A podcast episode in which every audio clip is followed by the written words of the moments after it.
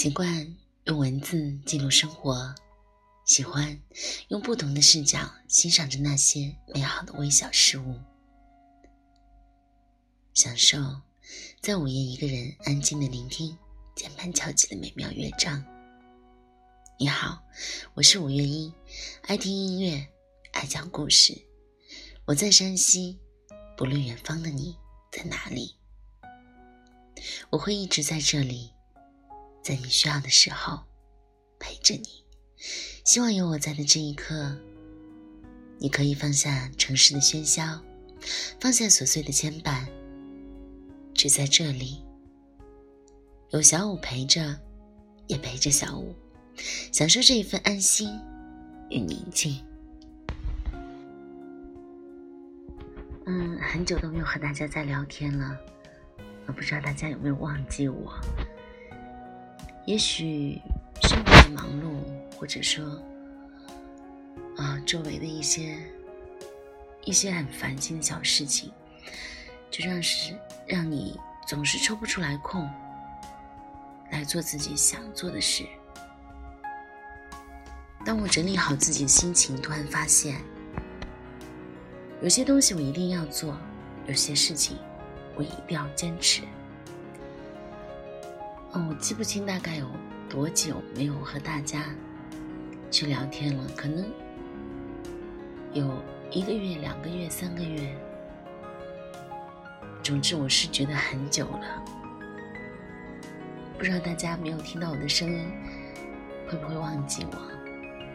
但是我没有忘记你们。我真的非常希望我喜欢的事情能够一直坚持下来。喜欢我的你们，还能够一直坚持喜欢我。我曾经对我一个比我年纪小十多岁的小朋友说，他对我说：“他说师姐，啊，我非常喜欢画画，但是呢，碍于很多的原因，我没有能学这个专业。但是走上社会以后。”我发现我的工作并不理想，我喜欢做的事情，并没有坚持去做下去。在他工作一两年以后，他毅然决然去选择了自己喜欢的事情。他开了一个画室的培训班，从一点一滴去做起，从教每一个小朋友去做起。可能曾经在年年少的时候，自己学过七八年的这种美术的这种功底，那么他将所有的东西都很用心，用尽一用尽一切心思，并且在这个事情上花了很多的时间与精力去探索、去摸索，去把他所会的教给那些小朋友。当然，他也收获了很多的幸福与经济的支持。对于他来说，这是创业的第一桶金；对于他来说，这是人生迈向自己喜欢生活的第一步。所以，今天我想对自己说：我认识的小朋友，祝你一路幸福，祝你。终于能找到自己的梦想，并且能用自己适合的方式坚持下去。所以，我想对大家和对我自己再说一次：你喜欢的事情一定要坚持。非常高兴呢，大家还能听我说这么多啊。今天呢，依然想给大家带来一个小故事，名字叫做呢，不应该轻视每一个想认真对待生活的人。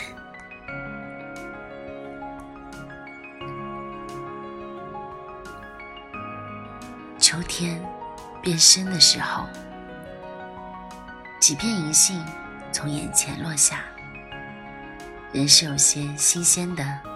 精粹的颜色，但无论是绿色，还是可见的树，总是稀稀疏疏，不容易使人挂念。在轻微的书写史中，同样艰难的是对地图的模仿。这些年，我用自己的知识去填满很多的地图，在家乡是长长的悖论，是一个司空见惯的背影。我不曾细想它的临近与遥远。在我的行程中，究竟有多大的重量？我与他似乎是相互提起最小的那部分，他的目光极少照亮我的深渊。即便如此，我依然享用着我的出生，享用着唯一的语言。尤其在南边、西南与北边频频往返的时候，相似于差异而不同于每一张外来者的脸。即使我有安全的信心，在我认识的朋友中间，有许多熠熠生辉的人，能写很好的作品，保持着温和的偏见，适应文青标签的。往往不是他们。一个有抱负的人，不会只停留在短暂的深思熟虑中。我们也不常常是患病的人，柔弱的、甜美的风景中，有一种年轻的道德，不太被常提起。一九三五年的北平，过去几乎要成为一个公式了。但你明白，你隐隐约约。需要承认的，当代不在别处，它在每日的交通里。我们都是置身其中的人，你将无法避免当代。接受是一种方向，而不是选择。我想。蒙德里安那种现实的想象是没有瑕疵的，也是被塑造出来的。那不是当代史。最近看到海泽明写明治时代的风物，特别感动。明治时代的人们，我以为正如司马辽太郎的《板上之云》描写的那样，是以望着山坡上。遥远的云，登上坡道的时候，心情生活着的，这大概就是明智情节了。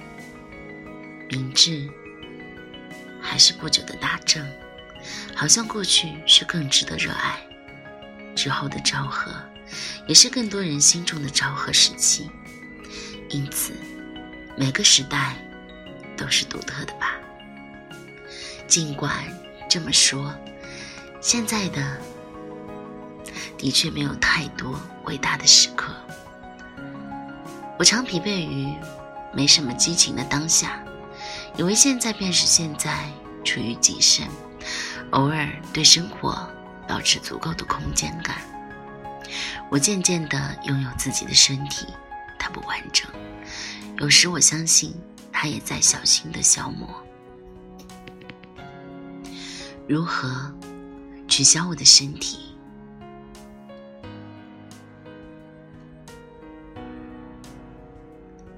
我被承认在许许多多缭乱的碎片中，在六十年代的少女学潮中，仓促的慰问，还未返回。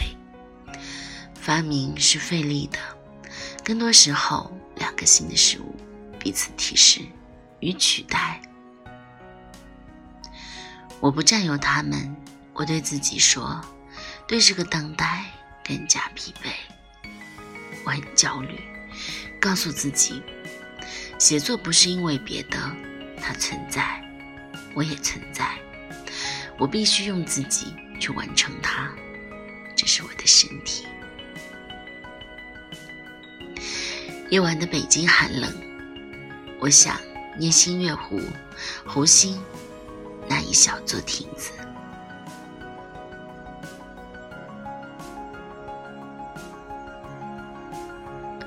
水中有老图书馆的倒影，